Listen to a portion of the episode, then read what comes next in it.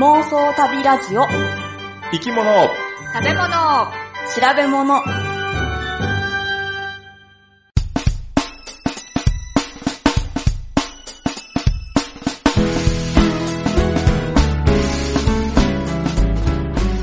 この番組は世界中の見てみたい生き物、食べてみたい料理、訪れてみたい国について、なかなかそのチャンスのない3人が調べたことをもとに妄想力を働かせながら語り合うラジオ番組です。毎回生き物を一つテーマとして取り上げて、それにまつわる生き物の話、食の話、旅の話をお送りします。恐れていたことが起こってしまいました。グッチーです。紙袋は何枚くらいストックするべきか考えているところです。ポチコです。明治村で昔の路面電車に乗ってきました。たまです。ほう。明治村ってあの、どこに？あのー、名古屋っていうか、あれどこだ？犬山？犬山？うん。犬山市、愛知県のね。犬山市にある、うん。なんか、古い歴史のある価値のある建物を、建築物を全部移築して持ってきたテーマパークみたいな。うんうん。で、路面電車なんてありましたっけ？それなかった？ポチコさん行った時。いや、私ね、小学校ぐらいの時に行ったっけだから、まあまあ前やな。全然様子が違うと思うんだ。おー。てか、馬で結構引くやつ長いことやってるってこと？え、馬で引くやつ？うん、じゃない。路路面電車が？馬車鉄道ではなかったよ。そうか。おー。電気でも、うん。うん。電気で走ってるけど、うん。車両も古いし、うん。運転手さんが立ってるとこは、うん。屋根はあるけど、ガラスとかがないから、雨が降ったらもう雨ざらしみたいよ。え、じゃあ、運転手さんのハンドルとか、そういう機械類とかって濡れちゃうんですか？あ濡れちゃうんやろね。でもまあ今みたいな精密機器的なものが少ないからいけたんかな。おー。えでも函館でそんなやつ走ってなかったっけ？が復刻今版のやつで、線うん車体自体はその当時ぐらいのやつだけど、まあ周り全部、んあの補修して、で、運へ転手さんが、ま、真ん前に立ってて、周りは、うん本当に外で運転してる感じやった。えそういう言葉のやーつ。があったよ。おー、そうですか。じゃあ昔はそういうのが一般的だったんですかね。でも明治、そんな電車、電気なんて行けたんや。なんていうの？そんな。いけたんや？ああ、明治、明治時代にもう、で、よあの45、年間あるからね。そう後半の方はもしかしたら、最初は馬車鉄道やったろうし、明治に入ってからうん、だんだんこう電車はどんどん発展したからね。おー。でも路面電車か。それってどこから持ってきたのかしらね。明治このかな名古屋、んはい 明治時代からじゃないの？いやいやいやいやいや、あれ？そうだけど、まああそう。場所場所場所。場所？走ってたやつがどこのかは忘れたけど、うん。その、あの、名古屋の市電の第1号が展示されてて、おそ、の運転台に立ったよ。おどうですか？気持ちは。うん、最高。動かされへんの？うん。なんか、あの、ベルチリンチリンみたいなのを鳴らせたよ。なんか今全国でね、汽車っていうか、その電車動かせるっていう、そういう、あの、あるよね。あ、イベント的なものですか？それ常設で、で北海道でもね、運転体験っていうのがあるよ。ああ、そうですか。何路面電車いやの路まあ、路面じゃないけど、うん。さすがに路面は危ないとは思うけど、その管理された中で、えーうんその人がついて、で、うん。運転できるっていう、そういうのがある。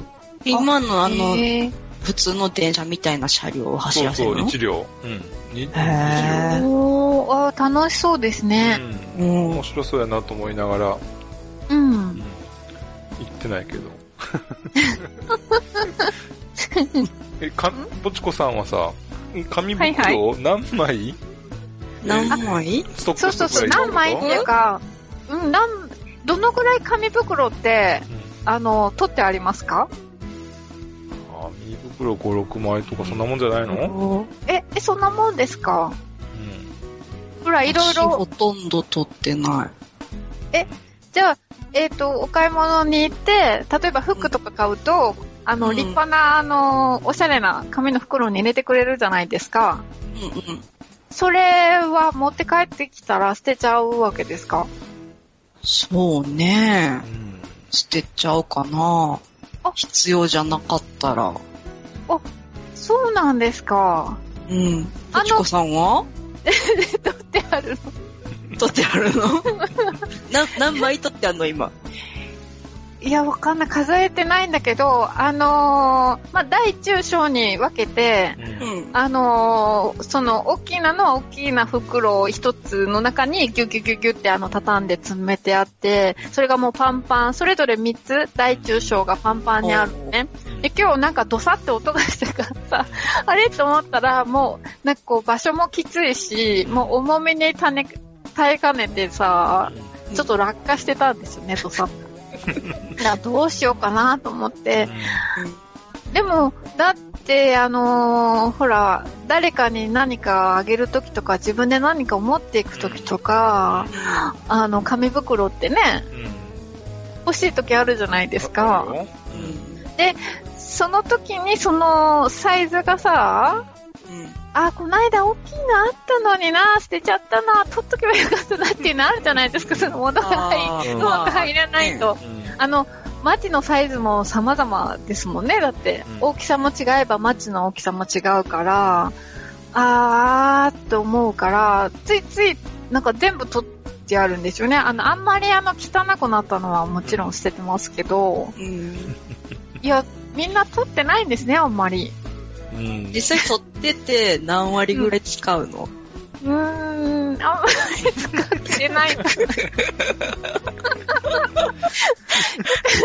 どんどんちょっと増えてくるんですよね。で、たまに、あの、ぐしゃぐしゃになって使い物にならなくなっちゃうんです。あんまりその、置き場が窮屈でさ、うん変な風にこうねじれちゃってるのとかたまに出てくるじゃないですか。ギュンギュンに入れてあるから。まあそうすると、まあこれは使えないなって思った時にたまに捨てるんですけど、うん。うん。うん、としか言えないな。うん。やわ。そっか。うん。2枚ずつぐらいにしとき、大中小。うん、それがええわ。え、でもさ、マッチの大きさがいろいろ違うんだよ。もし本当に何か入れる袋がないってなったら袋を買おう。あー、なんかただでもらえる袋がさ、わざわざお金出して買うなんてなとか思っちゃうじゃないですか。じゃあ5枚ずつにしよ あー、そうね。5枚ずつか。だいぶ、たくさん捨てなきゃいけない。いそうだう。何枚あんのやかなりあります。まあまあ、はいお家が大きかったらいいんじゃないですか？いや、そうち狭いんですよ、それは。物が多すぎる。ああ。で、グッチさん、お恐れていたことが、それと聞いたことが起こってしまいましたよ。あの、えい今今のことですか？やいやいや、あ、違う。違います、違います。私、てっきり、うんこの、今この収録する前うんうに、ん結構大変でしたよね。うん。このソフトが動かないと、うん。そうそうそうそう、録音のね。いやいや、そ1れでは時間ぐらいああだこうだがあったから。そう。そう、それのことかと思ったら違うんですいやそれではなかくてね、あ、なんだなんだ。はいはいえ、でも何ポールさんってご存知ですか？はいはいはい。あの、ふしなぎラジオ。そうそう、ふしなぎラジオのポールさんからね、はい。メールもらって、うん。でうんうんあの、ふしなぎラジオでさ、最初は、えーまあ、うん上編、前編後編で、日本語で、その日本人のお人とのインタビューをして、で、うん。えーその、前編後編が終わった後に、今度あの、うんポールさんの弟さんと、英語でおはいはい話をする、うん。うん。奈義町っていうところにね、あの、ポールさんがいてるから、そのなぎ町のことについてもいろいろと情報発信できるし、今度、えっ、と、英語でも弟さんにその内容を伝えて、えー世界にも、その日本のことなり、ね、なぎ町のことなりも、あの、は情報発信できるよと。いうようなことですごいっていう話をして、えーで、その最後にさ、うん。えー日本の人はこう、英語で、あの、メッセージくださいって言ってたから、うん。うんちょっと、えーちょっとだけやけど、英語で、えーうんメッセージを送って。うんうん。で、一回メメッセージくれたから、そのお返しに、Thank you for your email って書いてんけど、ああの E メールを。うん。あの、いい男のグッチーにしようと思ってんけど、うん。もうあの、読んだ読んだ。あの、ポールさんから、いいメールはおかしいですよっていう指摘を受けてしまいまして、グッチさん、あなたは、あなたは全然いい男ではないって言われたんですね。いやいや、そういうことかもしれないね。あなた勘違いしてるよっていうことじゃないですそうか。。あなた、あの、ここであの、綴り間違っていますっていう指摘を受けてしまいまして、あの、誠うにんその通りではあるんですけれども、そうそう。just joking です。just joking. 私、さっき見たんですけど、うん。うん。めっちゃ笑いました。最高のやりとりやった。通じてなかったですね。はい。あお菓子屋さん。はい。ということで、じゃあ、まあ、このまま、はい。あの、早速、本題の方に入りましょうかね。本題って。本題違う。問題。問題問題なん。かもう、おかしいよ、もう。疲れてるから今日は。そうね。はい。じゃあ、さっさと、はい、本編に行きましょう。うん。はい。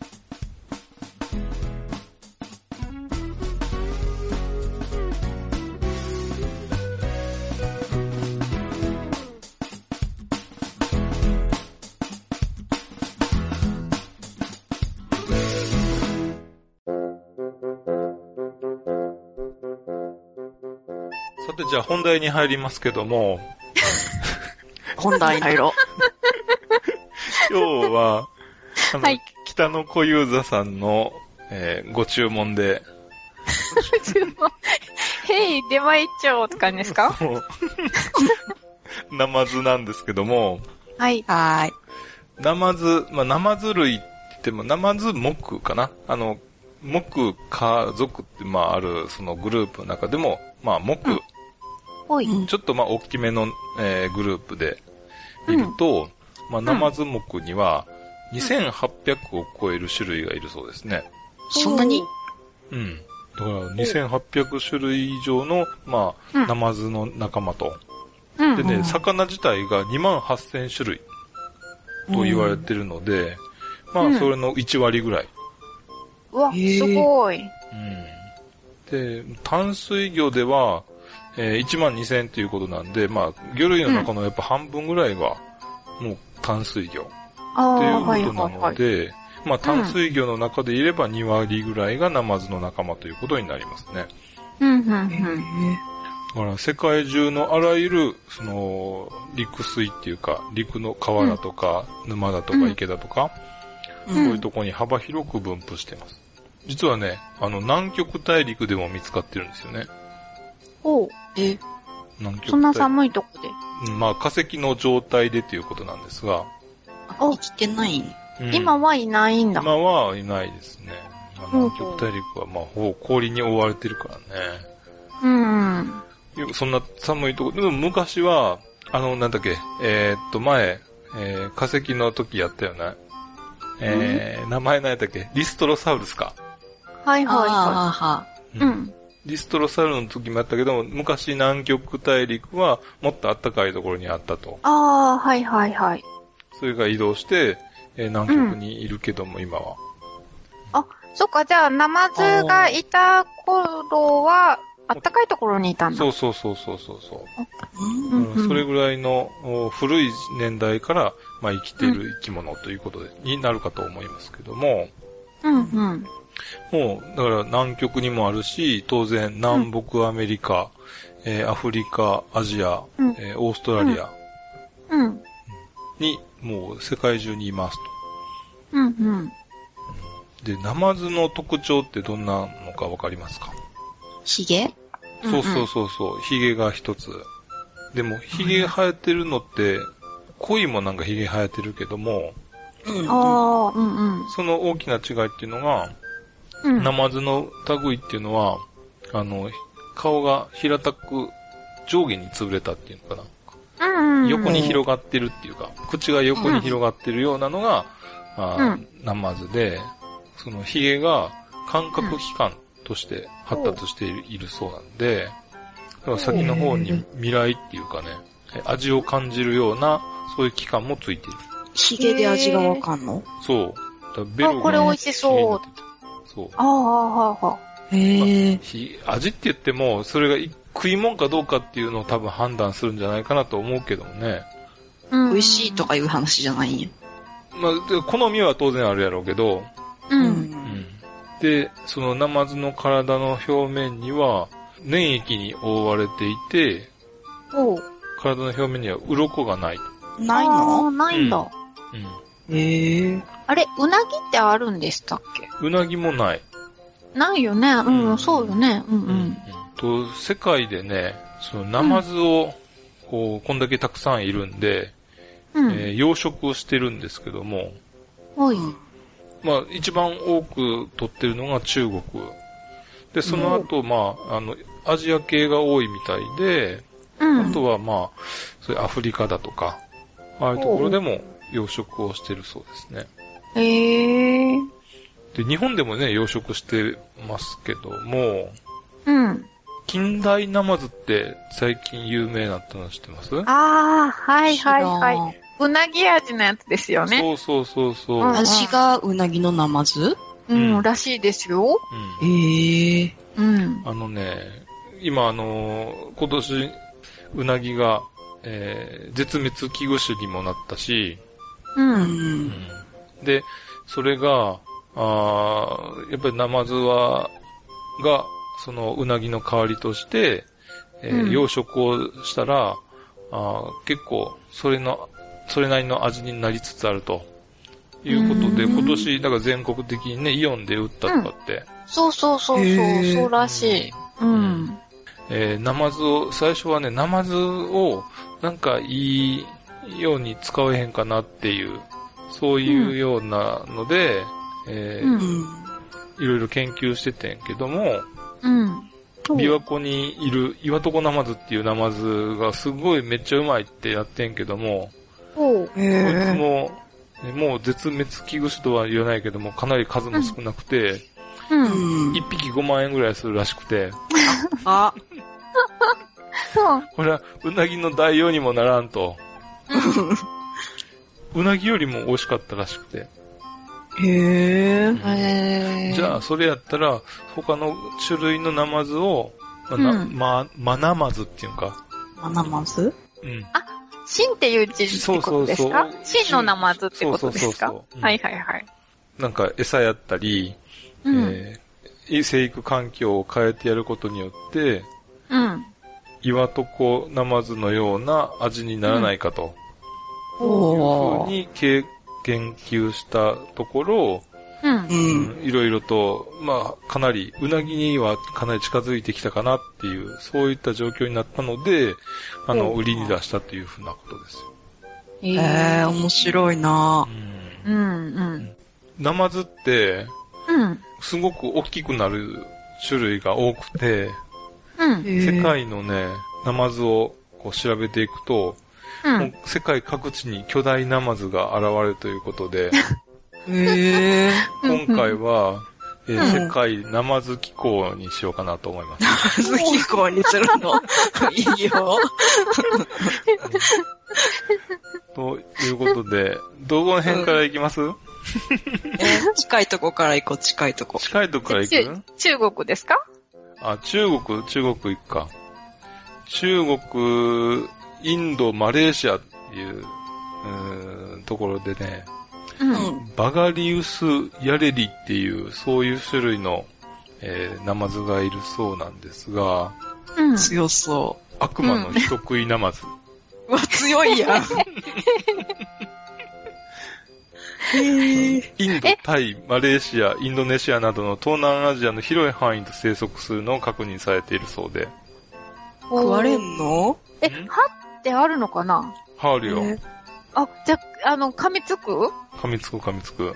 おーやだうんあそうだな、そういえばあるな。うんうんあるの？あるある。えっ、と、推定300センチ。3メーターってことですか？そうあ、。3メーターって。でっかくない、うん。そんなにでっかいの？一応参考値らしいよ。何参考値って？で参考の、なんか数字。どういうこと、あのー大体こんぐらいってこと？そう。ああ、はえっとねいはいはい。確定的じゃないっていうかさ、はいはいはいはい。完全にちゃんと測ったわけじゃもないし、うん学術的うんな、えっと、そういう発表がされてるわけじゃないけども、はいどっかはいはいの釣り人がこれの、こんなついたよっていう、これには多3メーターぐら分。それなりの尾ひれがついてるだろうっていう。じゃあ2メーターぐらいかな。あーまあ。そうですねなんか大きく見えるものだもんね、そういう時って。んんああ、そうそうそう確かに。うんうん。でも2メーターでもでかすぎるやんな。うんそうですね。要は、その人よりも大きかったことは確かなんでしょうね、うんきっと。ああ、そうやな。写真見たらね、やっぱりそ、うん、人よりはでかい。やっぱり最低でもやっぱり2メートルはあると思う。うんうんん。そう。で、ナマズで、剣士のようなね、歯がはたくさん生えていて、うん。うん、これに噛まれてね、やっぱり実際に、そのうん子供やったら、えーっと、これにかぶってやられて、亡くなった方もいるみたいなんで。うんへえ。かなりね、怖い。うんよくナマズってこう、泥のね、泥っぽいところでも生きていけるから、うん。急に、あの下見えないで急にガブってくるっていう、そんな感じをするよね。やだ。あだから川で遊んでると、そのままガブってやられてしまうっていう、そういうことがあるみたいです。あ。おー。やだやだ。怖い。うんただこれはね、鑑賞用で、日本にも輸入されているそうで、え、人食いなんちゃら？うええ。へえ。ん。水族館で買われてるわけじゃなくて。愛好家が、その熱帯魚愛好家のために、はい。小さいサイズだと5000円ほどで購入できるそうですよ。ああ、さすがにな、家で2メーターは買わへんやんな。そうやな。うん。ああ。じゃあそういうのもあれですか？ちっちゃいのでずっと買ってればちっちゃいままでいるんですか？よくお魚ってほら、どんどん大きいのにすればそれに応じて大きくなっていっちゃうって聞きますよね結。局、うん餌もね、多くやってしまうとね。うんうん。うんへえ。じゃあ、その次、メコン大ナマズどうですか？もうでっかそおー広いところにいるから。うんう。うん。広くて大きく育ってそう。タタイのね、。メコン川にいる、あのメコン大ナマズ。うん。これはね、270センチっていうのを記録されてます。あーそれ参考値なん？いや、これは実測値というか、測ったんや。へえ。目がね、とても低い位置についてて、体の上の方は、えー銀色だとか、あるいは濃い灰色をしていて、腹は白または黄色と。で、歯のない草食魚らしくて、お水草や藻類を食べているとそうです。ちっちゃい、えー幼魚、ちっちゃい頃は、えーナマズの特有なヒゲが生えてんねんけども、うん。うん成長するにつれてそれが縮んでいくそうです。へえ。えー、食べ物探すとき困りますね、でも。うん。でも、まあでも草食やからね、そんなに逃げるようなやつを食べるっていう感じじゃないかもしれない。ああ、そっか。ああー、じゃあ草なら何でもいいって感じですか？うん水草なら。まあ、どう、うん、そうだよね。う。うんん。まあ、そんなに逃げないから、ガブガブ食べれるんじゃない？ああ、うん、うん。このメコン大ナマズなんですけども、うん。うん。えーっと、と、ワシントン条約で国際的な取引が、あの、禁止されているんですけども、うん。タイでうん釣り堀があるそうなんですよ。このメコンオオナマズを釣る釣り堀。お？うん。いい、いいの？うん、それはいいみたいよ。あ、そうなんや。うん。釣ったものはどうするんですか？持って帰っていいんですか？いや、持って帰ったってどうもならんでしょいや、食べるとかさ、う。うん。食べたっていいじゃないですか？持って帰れるのかどうかは知らない。けど、多分国外には持って出せないと思う。あー、うん。だから、あの、ほ滞在ホテルで食べるなら食べてもいいんじゃないの、ああ。ええか、もしかしたらその、え養殖しているところに釣りもさせてやるっていう、そんなところがあるかもしれないああ、けど、でも、そんな2メーター、いくつで70ぐらいですか？うん、2メーター70センチお最大でね。で、釣り上がるのかしら。養殖をして、養殖っていうか、そうそう、あの、結構、大きい、うん2、30キロぐらいのやつらしい、メインで釣れるのは？はあはあ。30キロ。でも2、30キロってかなり、だってあんな釣り竿でこう上げるのは大変ですよね。う。うんん。すごい落ちそう。うん。うん。自分が落ちちゃいそあう。うん。だいたいね、その釣り堀があって、うん。釣り堀にね、日本語の掲示板というか、料金表まであるから、へえ、じゃあ結構日本人も釣ってるんですね、そこで。うん。う。そうん一回釣るフィッシングライセンスで2000バーツだって。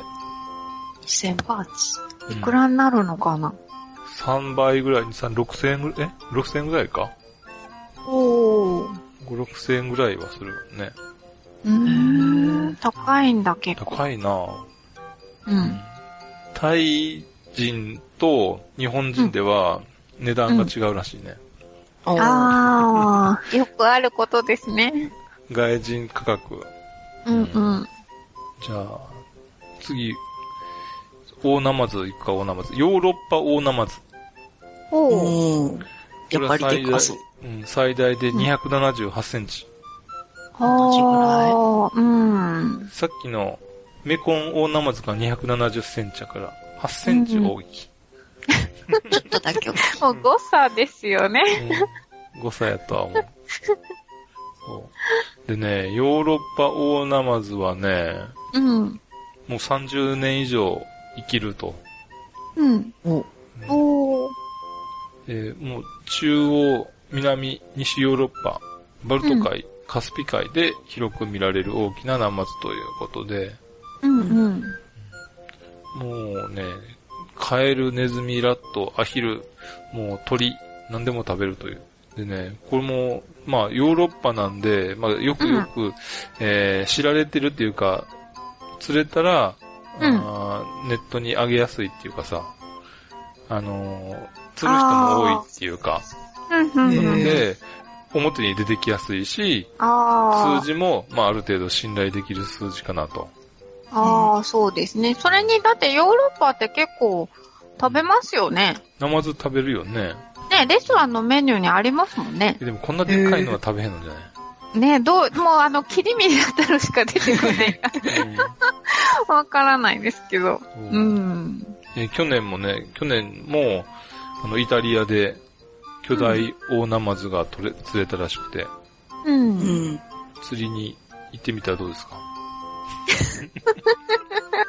なんかもうちょっといいのが釣りたいな。うん。可愛いのがいいです。もうちょっと可愛らしいのが。かわいいやんか、ナマズやって。あんまりでっかいのはいいや。ね かじゃあ、最後にアマゾン行きますか、アマゾン。え。ほうほうほうほう。はいはい。ナマズ、あ、ナマゾンじゃないわ。ナマゾン。アマゾやンにはね、うん。えっ、とね、ピライーバっていうえ？巨大大ナマズ。これもね、人食い巨大ナマズって呼ばれてんだけど。うん。うん。まあね、結構これもね、怪魚ハンターってさ、うんなんか、えー、例えば、あの、テレビ番組だとか、うん。そういったところで結構、ユーマ、あの、未確認飛行、ああ、はいはいはいはい。未確認生物うのん類で海魚を狙うとか、そういうので結構取り上げられるような魚かな？うんうん。かなり大きいよね。やっぱりね、これはね、250センチ。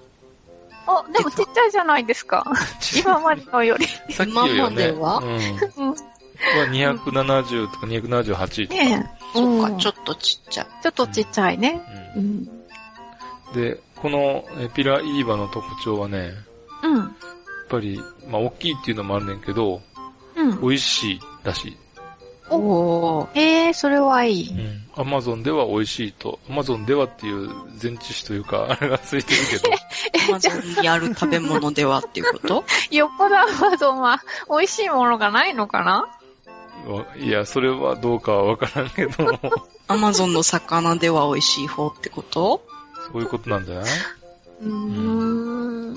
そしてじゃあ最後に世界ナマズ機構の最終地、うん。うん日本。お、帰ってきた。はいはいはい。日本にも大ナマズはいるんですよね。おるの？そうなんですか。うん。琵琶湖大ナマズっていうのがいます。はほう。うん全長、えー120センチ。あ。ちっちゃい。じゃあ、いや、それでも日本でもやっぱでかいんじゃない？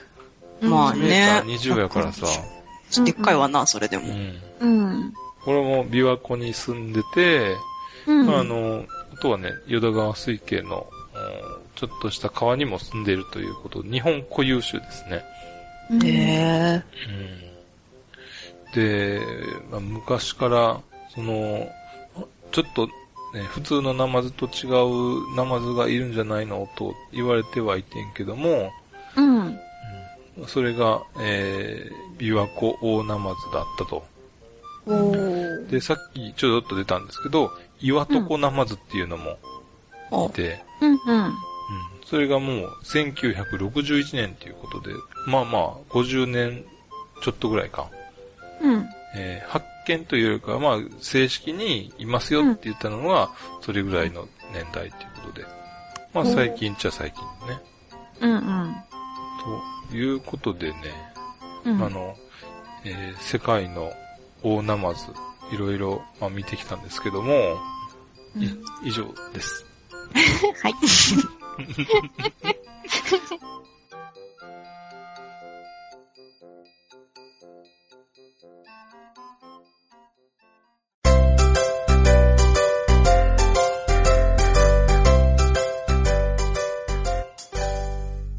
この間さ、うん。名古屋城の近くの道歩いててお、ナマズ見つけたよ。え、お堀にってことですか？違う、空にいた。え？あの、道路のうん。標識に、うんでっかくナマズの絵が描いてあったの。え、なぜなぜ？え、標識？そういう標識見たことない？いやー、ないですよ。ナ。マズ横断注意違うかなでもパッと見そう見えるけどね。北海道やったら牛マーク、鹿マークあるけどな。うん。あ。それは、、ナマズに関するってい。うよりも、地震に関するお知らせで、ほう緊急交通路の標識やねんて。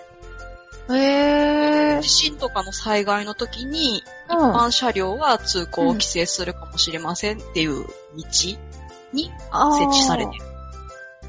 えー、そんなのあった？み、なんか全然記憶にないな。そんな見たことない。結構、まあ、全国的にそういう道路には設置されてるみたいで、ああ、そうですか。うん。えーそんな標識やったんやなと思って。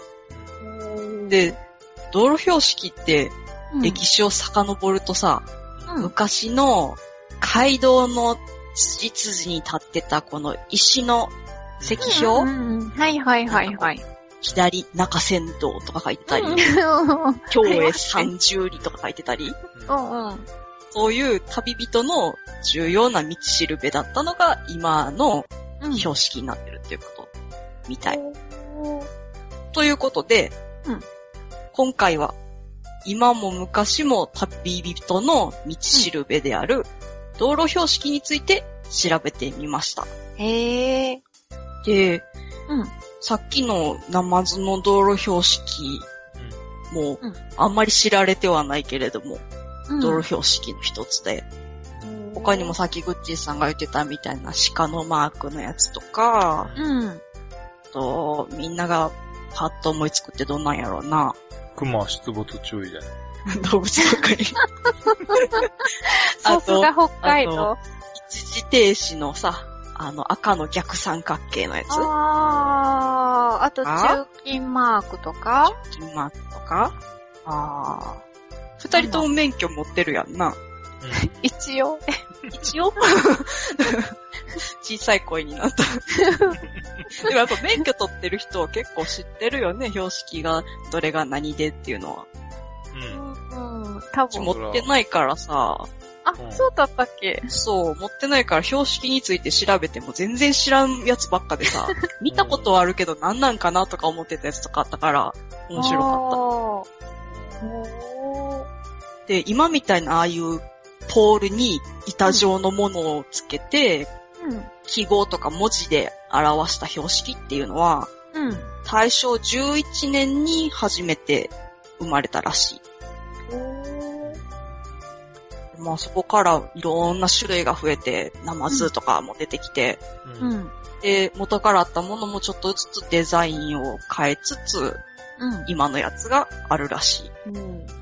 さっき言ってた一時停止のさ、うん。うん。あの標識、うん赤い逆三角形にうん。白い文字で、うん。遠回れって書いてんの。うん。うん。うん。あれも、実は昔違うデザインやって、今のやつは3代目なんやって。結構前変わってるんだ。そうそう、結構変わってる。だから、今のやつの、もう一個前のやつは、うん。これはね、すごい期間が短かってんけど、1960年から63年の間だけが2代目のやつで、これはまず形が違うんやけど、あら。色は赤色で一緒やねんけど、赤色の八角形に、近く、はいはい。うん白い文字で、とまれって書いてあって、その上にちっちゃい字で、一字って書いてあって、とまれの下にまたちっちゃい字で、ストップって英語で書いてあるの。えー、そう。八角形。これが二代目。うん。初代が、1950年から60年の間うん。にあったやつで、うん。これはね、色が違うの。黄色で、八角形であ、、やっぱり八角形なんだ。そう。で、黒い文字で、うん。ストップって書いてあって、上下にちっちゃく一時停止って書いてある。だから初代と今とでは色も形も書いてることも結構違う。でもそんな昔ってストップってさ、英語読めたのかな？結構前だよね。もともとは日本に米兵が結構いた時代が、やっぱりストップが一番こう大きく書かれてるうん、標識の時代みたい。なんか、え、アメリカの方八角形じゃなかっそうそうそう。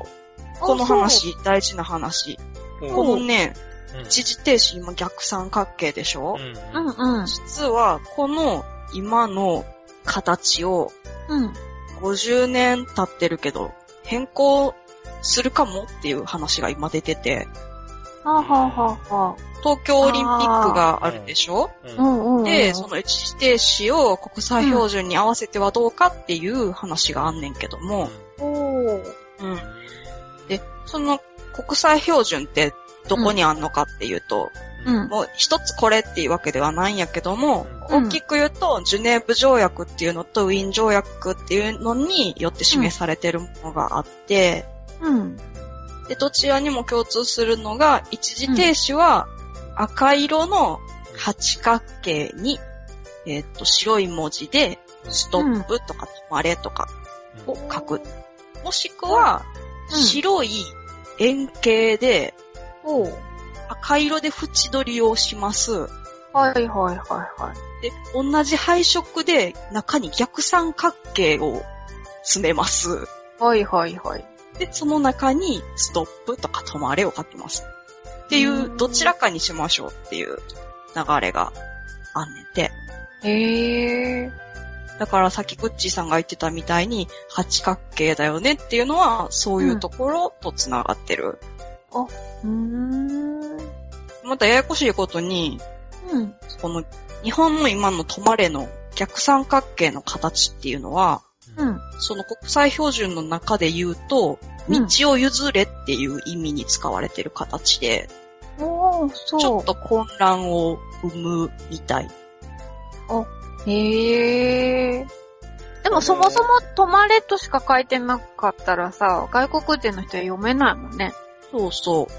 まあ、その、文字で伝える系のうん。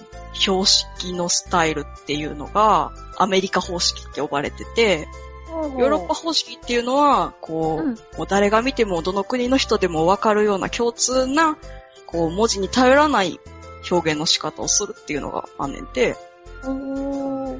だから、どっちも取っちゃえばまあいいっちゃいいんやけどな。だから八角形でうん。赤にして、うん。止まれって書いて、まあちっちゃくストップって書いてもいいかもしれんけど。昔はな、真ん中に、その、止まれとかストップとか書いて、うん、上下にちっちゃく、あの、補うように、もう一つの言葉で書いてあったからな。ああ、そうですね。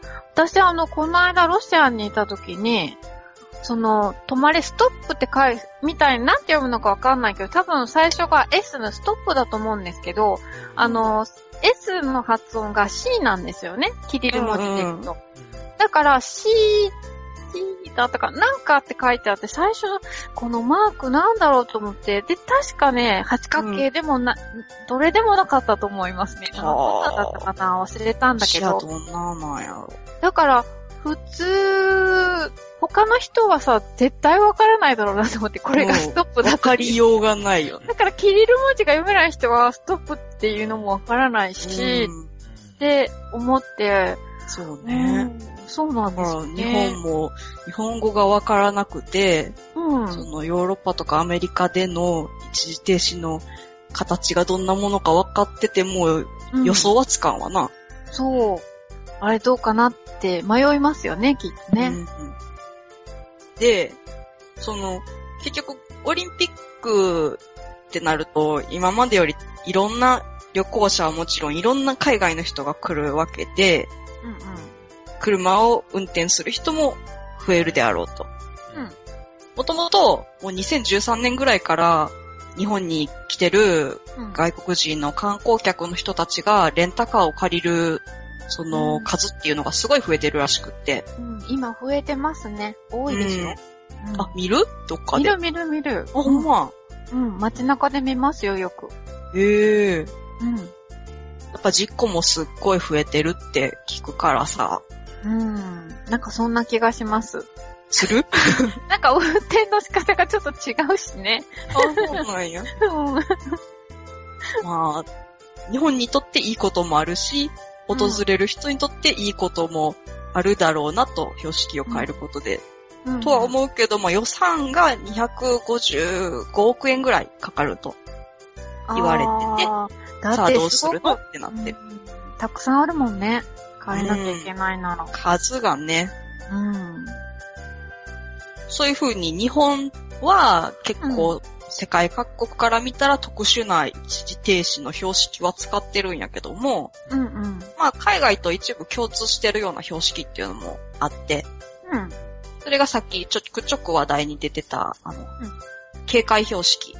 あの、鹿とかが書いてるやつ。黄色のダイヤ型の警戒標識っていうのが、うん日本以外でもアメリカとかチリとかオーストラリアとかと共通してる。うんうん。で、うん。スリップ注意のうん。標識って、うん。タイヤがさ、あって、うん後ろがこう、後ろの方にタイヤ痕が残ってるやつがあるんだけど、ああ、はいはいはい。それでスリップ注意ってそう書いてあるの？そう、そうやね。で、タイヤ痕が交差してんねん。交差交差スリップした後ってこと、そうそうそうそう。うん。ってことは、うん。くるっと一回転してるっていうことに。そんな後の図？うん。うん。前向きに走ってるから、おそらく、えー後ろ向きかなんかで来て、くるっと一回転して、一回転といううん。か半回転か？要おは、う回転？うん、タイヤがさ、タイヤ痕がクロスしてるから、あー、くるっと後ろ向きになったってことですね。そうそうそうそうそう。うんっていう図のはずやねん。かなり悲惨な図やんな、それ。そうやね。まあだから悲惨になるからみんな気をつけてっていうことじゃないですか？そう、昔からこれが気を気になっててさ。それ気づくと、おーって思うな。一回転今で。度見てみて。うん、ちょっと探してみよう。雪の降るところにあんのかな？うん。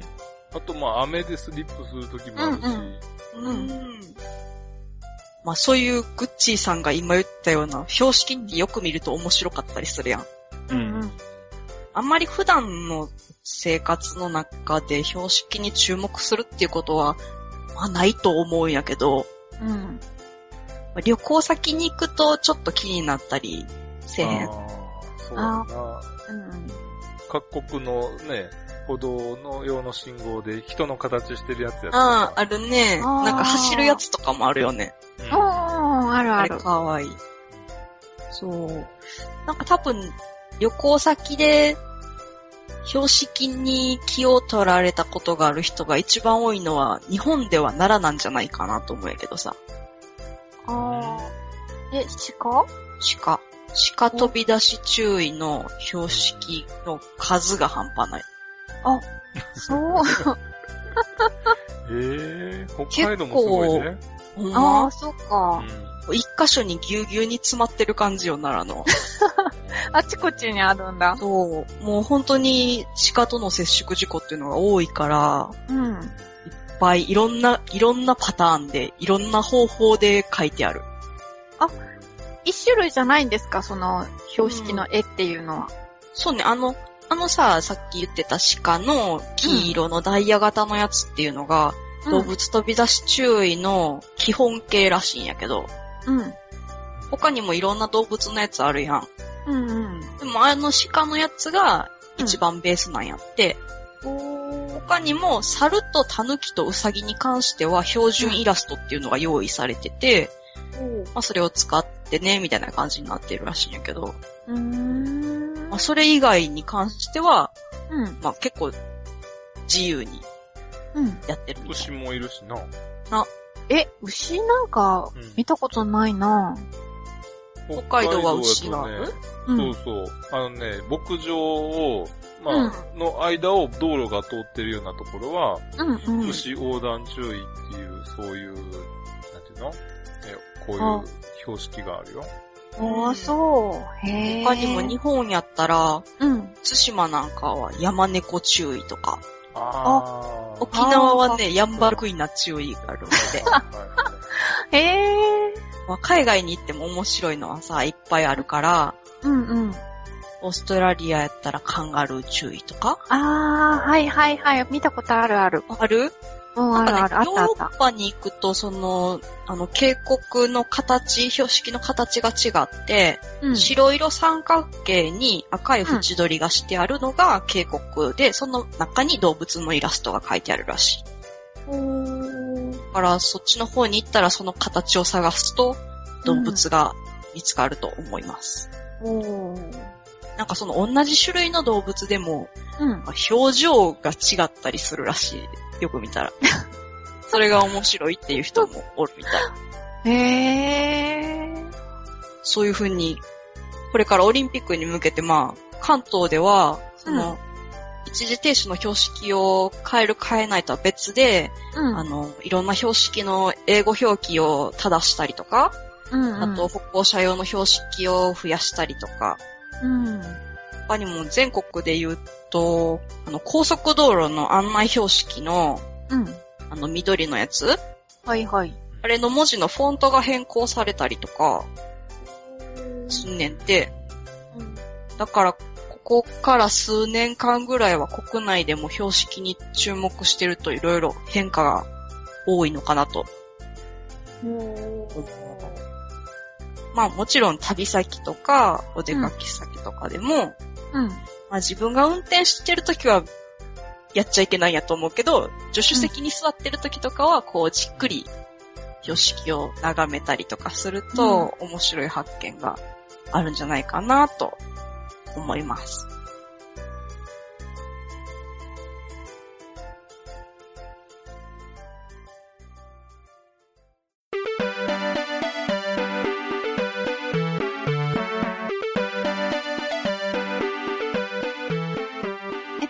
と、ナマズ食べたことありますか？ないねんな。ない。ないですか？食べてみたい。私あのあ、そうですか、うん食べてみたいうん。名古屋で、あの、ナマズ食べさせてくれるお店があるんですよね。へー。で、一度食べに行ったことがあるんですけど、あのーそこは、あの、うなぎ屋さんで、うんだから、あの、かば焼きにしてくれるんですよね。開いたの。うん。で、あのー味なんですけどね、うん。身がすごく淡白なんですよね。うん。なので、完全にかば焼きのタレに負けちゃってるって感じですよね。ああ、なるほど。あとね、あの、頭がすごく大きいじゃないですか。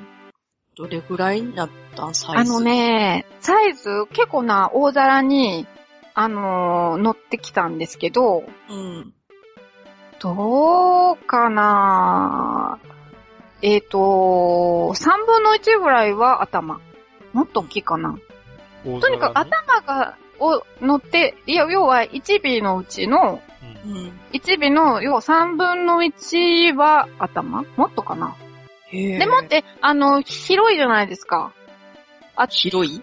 広い。うん、か、あの、身に、身のところに比べて頭って平べったくて大きいんですよ。はとにかくめっちゃ頭でっかちで、うんなんかうん、こう、おすごい大皿に乗ってきて、ドーンと乗ってきたんだけど、うん食べられるところはすごく少ないっていう。おー。うん。だからなんか、ちょっとかなりなんか損したよ。します。まあ、もしあの、食べに行くことがあったら、そういうのを覚悟の上で。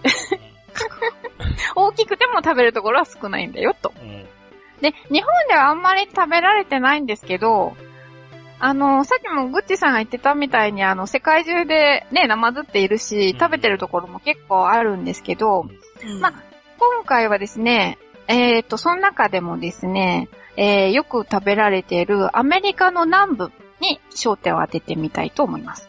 うん。アメリカの南部って、アメリカのどの地域を指すかわかりますか？どの地域？アメリカ合衆国の中のアメリカ南部っていうと、うん。どのあたりが南部だと思いますか？どの？テキサスとかあっちの辺ってこああ、まあそうですね。テキサスも入ります。とまあ、えっと、メキシコの国境に面してるあたりってこと？いやー、それと西、西えっ、と、うー西になるかな？あそうでもないか。えっ、とですね、うんえー、アメリカの地図を思い浮かべてくださいね。はい。はい。で、えっ、と、縦横十字に線を入れてください。うんはい。で、4分割しますよね。うん4分割した4つの中の右下の部分、うん南東の部分。うん。大体このあたりのことを南部って言います。うんへーうんこっちの方なんや。と、あの、東海岸の方から真ん中はテキサスまで。で、うんえっ、と、北はワシントン DC まで。あ、な、そうんワシントン DC も南部なんや。一応南部に入ります。まあ、あの、くくり方っていろいろあるみたいなんですけど、まあ、一般には、こう、南北戦争で南についた側っていうのが、まあ、南部っていう、うん、そういう風に、なんか大体思われてるみたいですね。で、そんな中でもですね、えっ、と、東海岸の、まあ、南にあの、えっ、と、フロリダがありますよね。うん。そのフロリダの上あたりの5つの州、えっ、と、ジョージア州、サウスキャロライナ、アラバマ、ミシシッピ、ルイジアナ。この5つの州がディープサウスって言われてるんですよ。いわゆるもうコテコテの南部やねんっていう感あなんで大阪弁を使ったのじ。いやいやいや、コテコテっていうから、コテココテの大阪ってどこになるんですかね？関西っコテコテのて。大阪？河内とかじゃない。あー、やっぱあっちの辺ですか？多分。あー、なるほど。で、まあそのコテコテの南部で、ナマズは割とよく食べられているんだそうです。へーうん。で、あのーやっぱり低カロリーだし、低脂肪だし、で、もって高タンパク質っていうことで、まあヘルシーフードっていうことで、まあ人気もあるみたいですよ。で、昔はですね、あのー野生の、ね、普通に川から取ってくる、あの、、ナマズを食べてたんですけど、1960年代から養殖が始まって、うん。もう今はすごい広い人工池で、あの、ナマズが育てられてて、うん。で、だいたい、えっ、とね、そんなに大きくはしないみたいです。育てるのは18ヶ月から2年ぐらい。で、大きさとしては450から700グラムぐらいの大きさ。グラだム？からそん、グラム。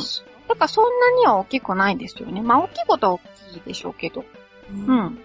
で、まあ育てられて、あの、工場に送られて、もう本当にオートメーション化されてて、切り身にされて、まあパックされて、スーパーに並んでるって感じです。へーうん。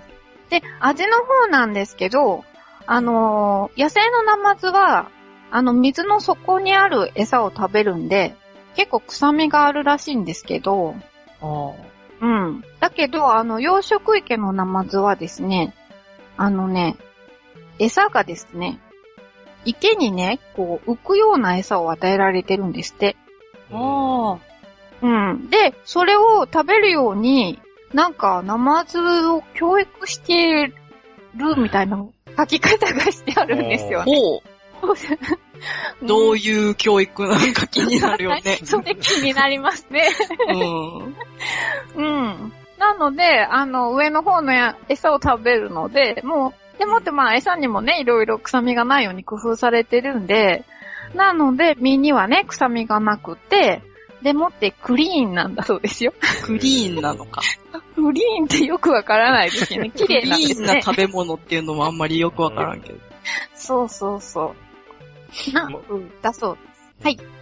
恋なんかはさ、やっぱ手叩くとね、パン食べにやってくるから、そういうような、なんていうの調教じゃないけど、なんか音も結構、なんか合図うんナマズは、うん、音も、あの、よく聞こえるみたいやから、そういうのあそうですかがもしかしたらあるかもしれないね。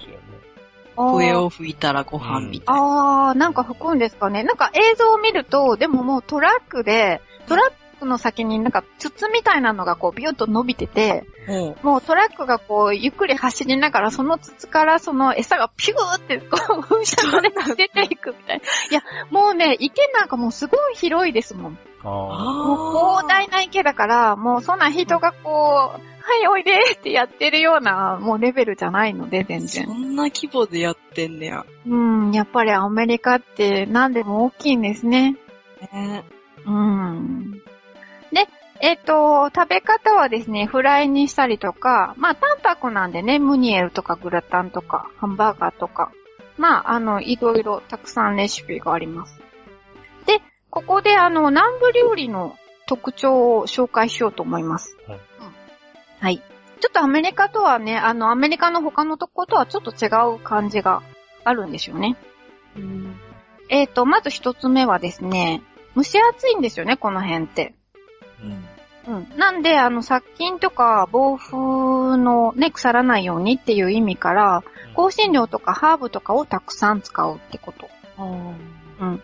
で、あと二つ目に、あのー植民地時代のフランスとスペインの影響が強くて、で、さらに奴隷として連れてこられた黒人の人たちのアフリカの料理。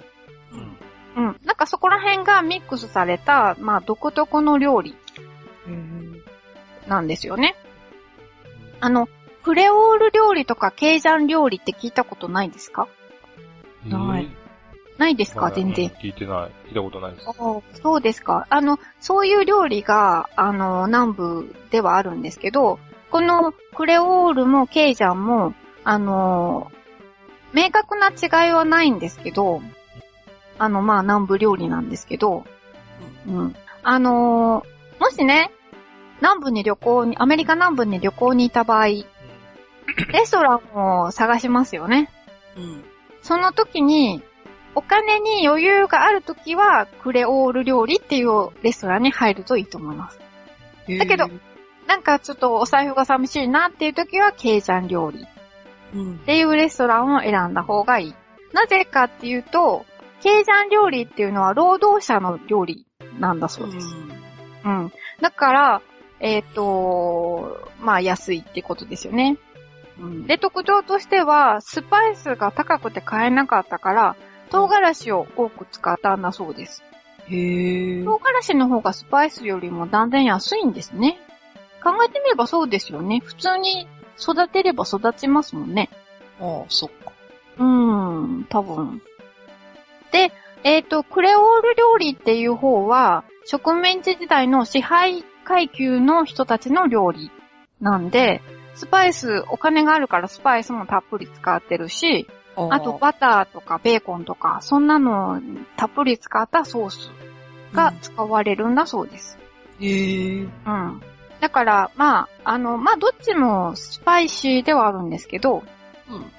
まあ、その、自分のお財布次第で選ぶ次第。いいのかなって思ったりもします。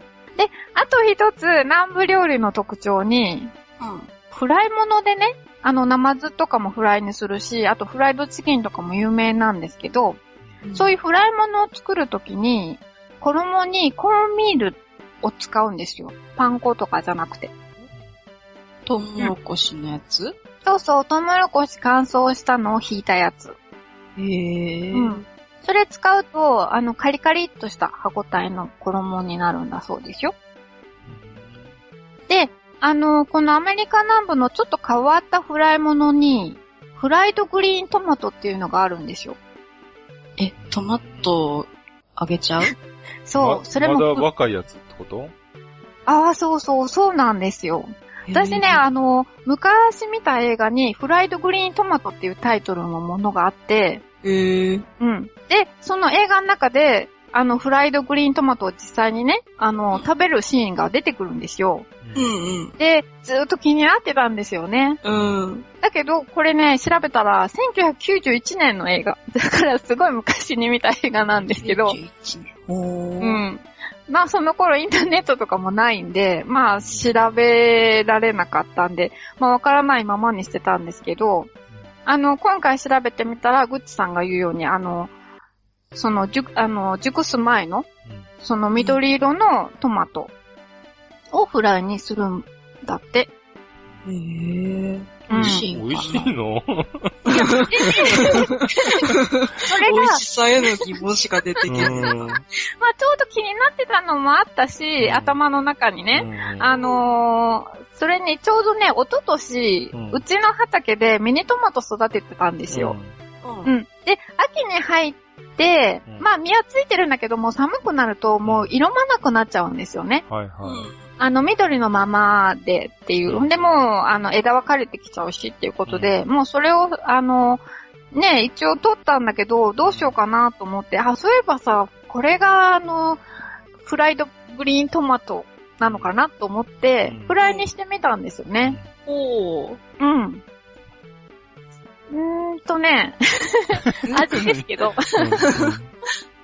あの、まあ、酸っぱいですよね。うんだよね。うん。酸味がありますよね。爽やかといえば爽やかですし。うん。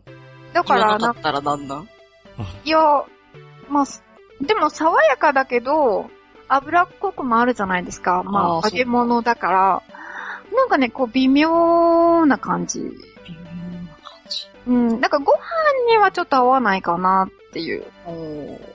うん。この映画の中では、まあ、おやつ感覚みたいな風に食べてたんですよね。だから、おやつに食べるの。でも、おやに揚げ物食べる、まあ食べなくはない、うんもないの。うーん、っていう感じのものなんですよね。で？で、せっかくなので、このフライトグリーントマトっていう映画を紹介したいと思います。うんうん。いや、なかなかあの、今でも覚えてるぐらいすごくいい映画だったんでね。うん。うん。で、えっ、と、舞台は、あの、もちろんアメリカの南部です。うん、で、えっ、と、主人公がですね、キャシー・ベイツが演じてます。あの、知ってますか？あの、ミザリーに出てた、まあ、太ったおばちゃん。知らん知らないかな？まあ、見たら、どっかで見たことあるなっていう太った感じの、あの女性です。うん。うん。で、まあ、この人が、あの、まあ、主役っていうかね、あの、演じてるんですけど、えっ、と、人は良さそうなんだけど、まあ、太ってて、あんまりなんて言うんでしょうね、いけてない感じの主婦。っていう役どころなんですよ。で、あの、彼女は、もう、あの、子供は巣立っちゃって、もう、あの、旦那さんと二人きりで暮らしてて、うん。で、あの、旦那さんの気を引こうと思ってね、一生懸命美味しい料理を作ったりとか、あとこう自分を一生懸命着飾ったりとか、うん。うん、それがまた可愛いんですけど、まあ、うん、とか、あといろいろセミナーに通ってみたりとか、すごく努力してるんですけど、で、で、その旦那さんは家に帰ってくると、もうその、あ、美味しそうだね、とか言って、お料理の皿を持って、もうテレビの前に直行。で、スポーツ観戦に夢中みたいな感じで、なんかいつもこう寂しい感じの生活を送ってるんですよ。うん。で、その彼女がある日、あの、老人ホームを訪れて、で、その老人ホームであるおばあさんに出会うんですよね。うん。で、そのおばあさんから昔話を聞くんですよ。うん。で、その昔話がすごく面白くて、で、このあの主人公の女性は、あの、しょっちゅう通うんですよね。うん。うん。その時に、あの、フライドグリーントマトを手土産に持ってたりとか、ほうん。あとはほら、あのーえっ、と、日本でもちょっと前に流行ったクリスピークリームドーナツとかね。う。ああ。そんなのは、あれも南部の、あの、ドーナツなんですよね。もともとね。はい。うん。なんで、まあ、それを食べながら、まあ、あの、話を聞くんですよね。うん。うん。で、その話が本当に面白くて、あの、女同士の友情もあって、あと、あの、昔の南部ですからね、なんか黒人差別の話もあるし、あと殺人事件まで出てくるんですよ。で、おまけに最後には、ゲゲっていう驚きもちゃんと用意されているという。ええなんかこう、そういう、ほっこりするところもあり、うん。えー、っていうのもあり、うーん。なんかね見たくなった。そう、気になるでしょ？気になる。うん。ぜひ、あの、気になる方は、あの、なんか、どっかで見れると思うんで、うん。はい、探して 見てみてください。はい。ということで以上。今日は映画紹介のコーナーでした。え 旅と映画のマイライフやね。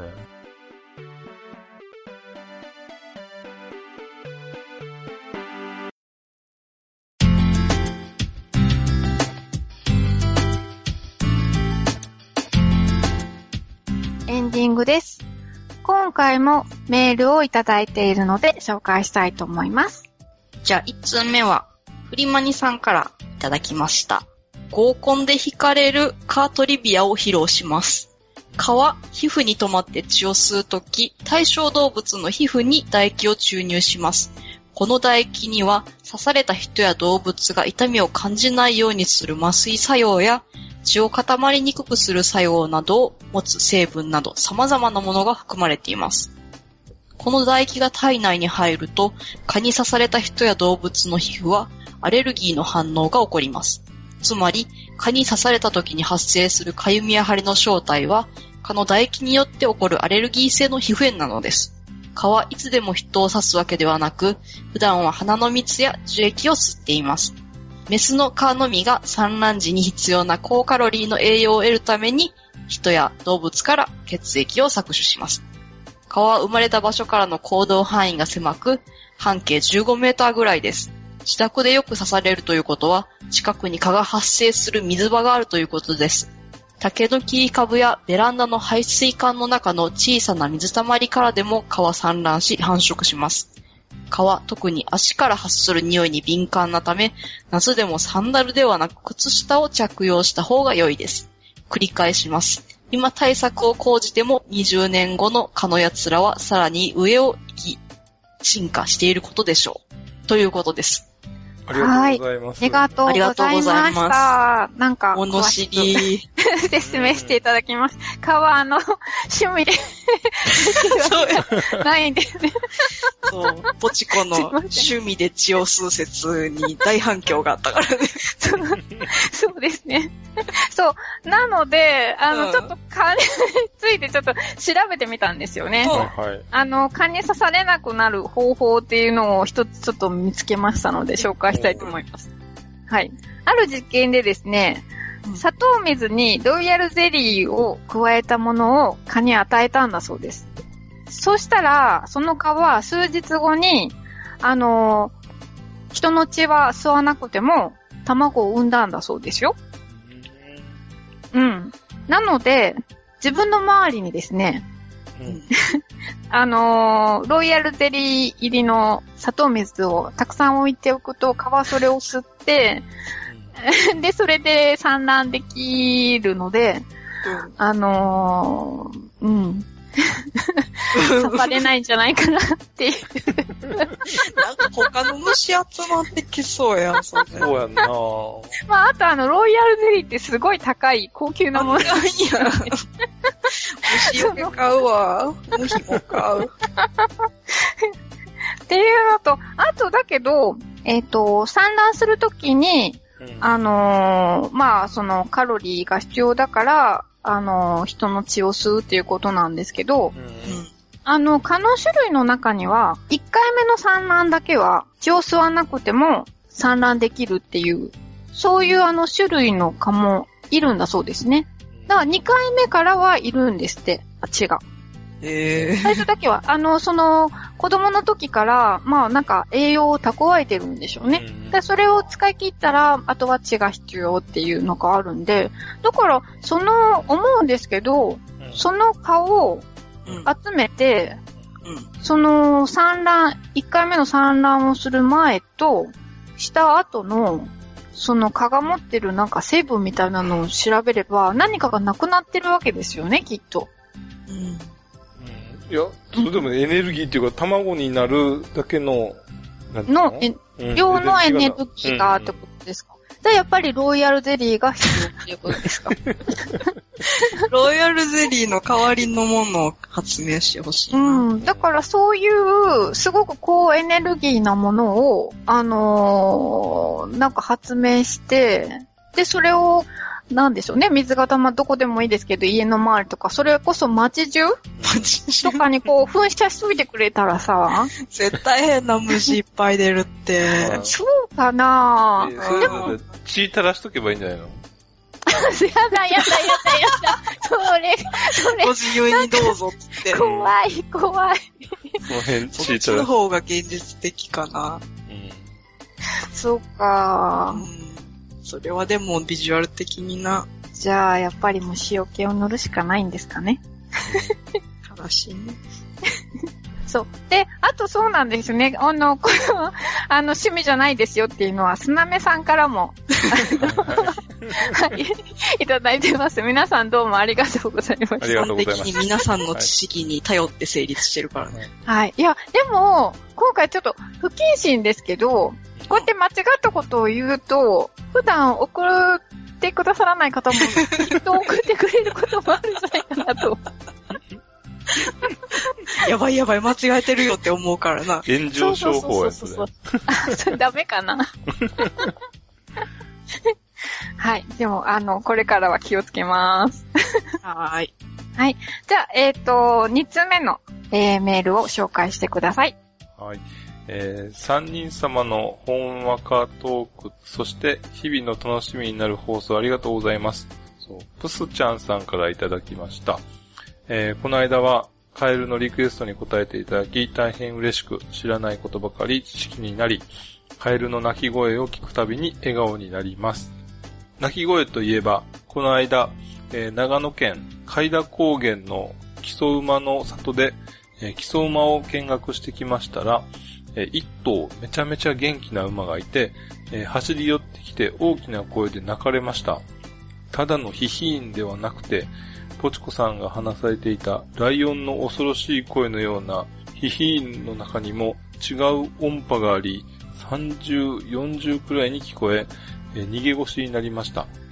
時代劇とかでも、馬ね、馬の鳴き声聞き慣れているはずですが、えー生音はやばかったです。えー柵があるからと思って安心でしたが、なかったら怖くて猛ダッシュで逃げると思いました。まあ、すぐに追いつかれるでしょうが、ということで、うんえー うんって言っちゃった。リクエストは、あー趣味で血を吸っているかの話で、えー気になりて、えー顔リクエストしますということです。あと、はいアイヌ民族も楽しみに待っていますということです。ありがとうございます。ありがとうございました。すいません。いや、でも、えー馬も、馬も、なあ、普通にヒヒーっていうか、そんな鳴き声じゃなくて、もう、ブルブルブルっていう、そういう感じなんやろな。なんかブルブル言ってるよね。うん。あー。馬の鳴き声ってどんなんだったかなと思って、さっきあの、ちょっと検索してたら、えっ、と、どこだったかな？フィンランドだったかな？なんかどっかの人で、あの、馬の鳴き声ができるんですよ、その真似が。だからうん、遠くの子馬を、その、呼ぶときに、うん。その子馬のお母さんの鳴き声をして、うん呼ぶんですよ。そうすると、鳴き声をすると、子馬がね、わーってやってくるんですよ。あ、ママママって感じで。だから鳴き分けれるっていう、そんな、あの、映像があったんですよね。うん。で、その、鳴き声っていうのが、やっぱりね、すごい。本当にただのヒヒーンとか全然そんな、軽いものじゃなかったですね、なんか。うん。すごい響く音だった。あー、馬の鳴き声ってこんなんなんだと思ったんですよね。ちょっと真似してみてや。おりおり。あれでも北海道って馬たくさんいますよね。いるけど、泣いてるとこなんかほとんど聞かへんよな。ねえ、あんまり私も泣いてるの聞いたことないんですよね。うん。でも、そうそう、プスちゃんさんってさ、若いですよね、きっと。うんでも時代劇とかで 聞き慣れてるっていうのはちょっと、なんか気になったんですけど、確かに、そういえばそうやな。水戸黄門とか見てるのかな時代劇は結構馬は泣いてるの？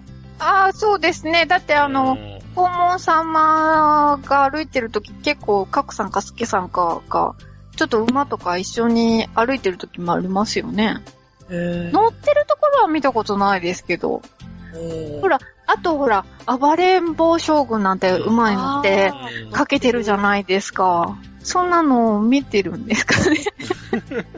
渋いな。なんか、あの、うちの両親と同じような、ねえ、感じだなと思っちゃいました。ありがとうございました。えー番組では、えっ、と、まだまだ、えーメールを募集しています。どんな、あの、些細なことでもいいので、ぜひ送ってください。えっ、と、メールアドレス、紹介してください。はい。妄想旅アットマーク gmail.com mousoutabi アットマーク gmail.com です。お待ちしてます。お待ちしております。はい。じゃあ、今回はこれで終わりにしたいと思います。さようなら。さよなら。ら。